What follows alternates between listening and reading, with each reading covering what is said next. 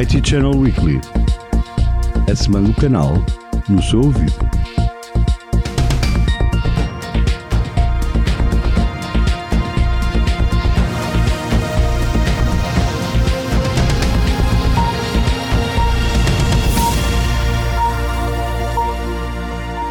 Ora viva, hoje é dia de IT Channel Weekly, o podcast do IT Channel, com as notícias mais importantes da semana.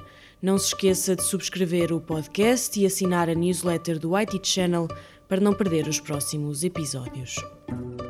Apesar de se verificar uma evolução positiva na adoção de serviços cloud em Portugal, as entidades financeiras debatem-se com desafios inerentes à escassez de recursos humanos especializados e ao esforço requerido para a modernização dos seus parques aplicacionais.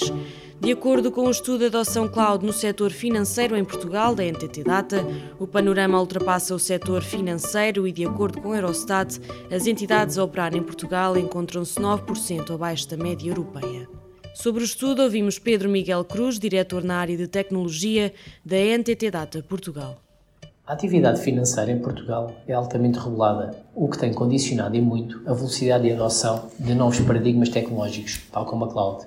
Em Portugal, a maioria das empresas do setor financeiro já percebeu as reais vantagens desta tecnologia e muitas delas já iniciaram ou ambicionam iniciar a transição para a cloud.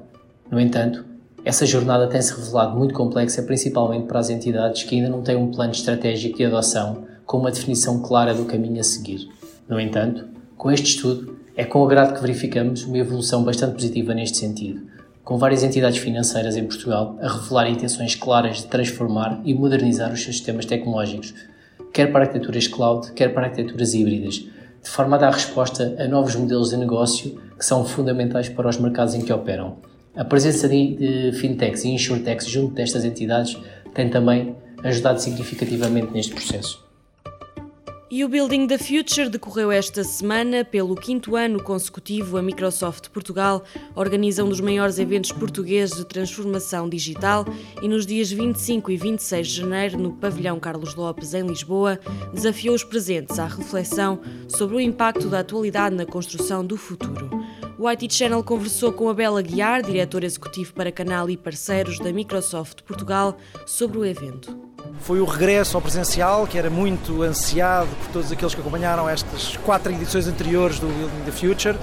Mais uma vez, um evento cheio de oradores, com mais de 100 oradores, com muitas horas de conteúdo, mais de 50 sessões, tudo feito connosco e com mais de 40 parceiros para garantir milhares de pessoas, quer online, quer presencial, com conteúdos e sessões inspiradoras, técnicas, workshops, masterclasses. Segundo dia com uma track específica dedicada a startups, que é também um desígnio da Microsoft em Portugal, portanto, claramente um balanço super positivo. Eu diria que a principal inovação é o facto do evento todos os anos ter vindo a ajustar aquilo que eram as condições que vivíamos e, portanto, depois de dois anos debaixo de Covid, com sessões só online, voltar a ter o presencial como tivemos nas duas primeiras foi claramente um diferenciador e, portanto, ter aqui todas essas pessoas no pavilhão Carlos Lopes, onde regressamos depois de dois anos de interregno, é claramente o maior diferenciador. Houve uns juntos também, do ponto de vista daquilo que foi o feedback das pessoas que foram passando pelas sessões do Building the Future e dos nossos próprios parceiros, que connosco constroem todos os anos e os nossos clientes o Building the Future. Houve um ajuste de agenda, houve um ajuste de temáticas mais direcionadas àquilo que é a construção do futuro neste momento. Apesar dos acontecimentos globais mais recentes, como a pandemia e a guerra da Ucrânia, 38% das empresas em Portugal ainda não estão a levar a ameaça de ciberguerra a sério e 37% não estão preparadas para lidar com um evento destes, de acordo com um estudo desenvolvido pela Armis.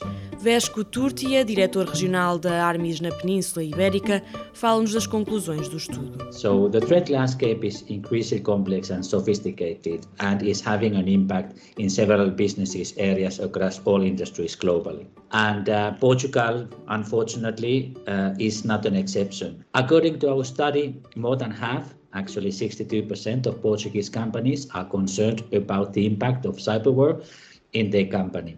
And rightly so, 31% of IT security professionals confirmed the threat activity in their network increased between May and October uh, 2022. Fortunately, investment is expected to rise with 78%, uh, saying it will go up due to most recent global events. The top priorities are, data protection, intrusion detection, and identity and across uh, management. The main cybersecurity practices implemented so far are data backup, the use of firewall and anti-malware software, and encrypted data. Training has also been a big focus in the Portuguese market, with the 77% of companies offering regular training to all employees on how to be safe online. We believe that the national organizations which are still in process of transformation and adaptation to new models of remote and hybrid work will have to invest in cybersecurity to ensure that the adoption of new technologies can be done safely. De acordo com dados da Context, o final de 2022 não foi positivo para o canal de IT, com as receitas a crescerem 1,1%. Um Apesar do forte crescimento das receitas em outubro, em 4,9%, e novembro, em 3,8%, os números de dezembro baixaram o total do quarto trimestre, menos 4,3%, em parte devido à incapacidade de igualar os valores de dezembro de 2021. Termina assim mais um episódio do IT Channel Weekly. Voltamos na próxima sexta-feira com as notícias mais importantes da semana do canal. Até à próxima!